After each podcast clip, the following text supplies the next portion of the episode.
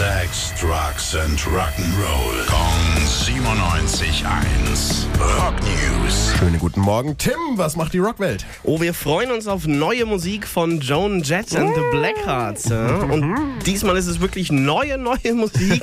Letztes Jahr kam ja zwar ein neues Album, aber das waren dann Akustikversionen von den alten Hits. Ne? Und jetzt ist eine EP mit frischen Songs am Start. In einen können wir auch schon reinhören. If You're Blue heißt er. Das machen wir doch.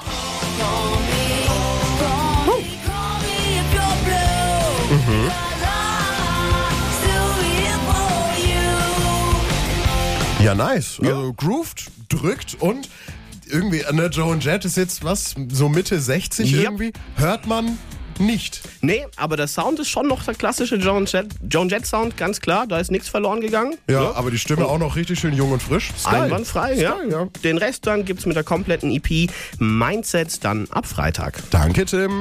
Rock News. Sex, Drugs and Rock'n'Roll. Jeden Morgen 9 um kurz vor 8 in der Billy Billmeyer Show. Gong 97.1. Frankens Classic Rock Sender.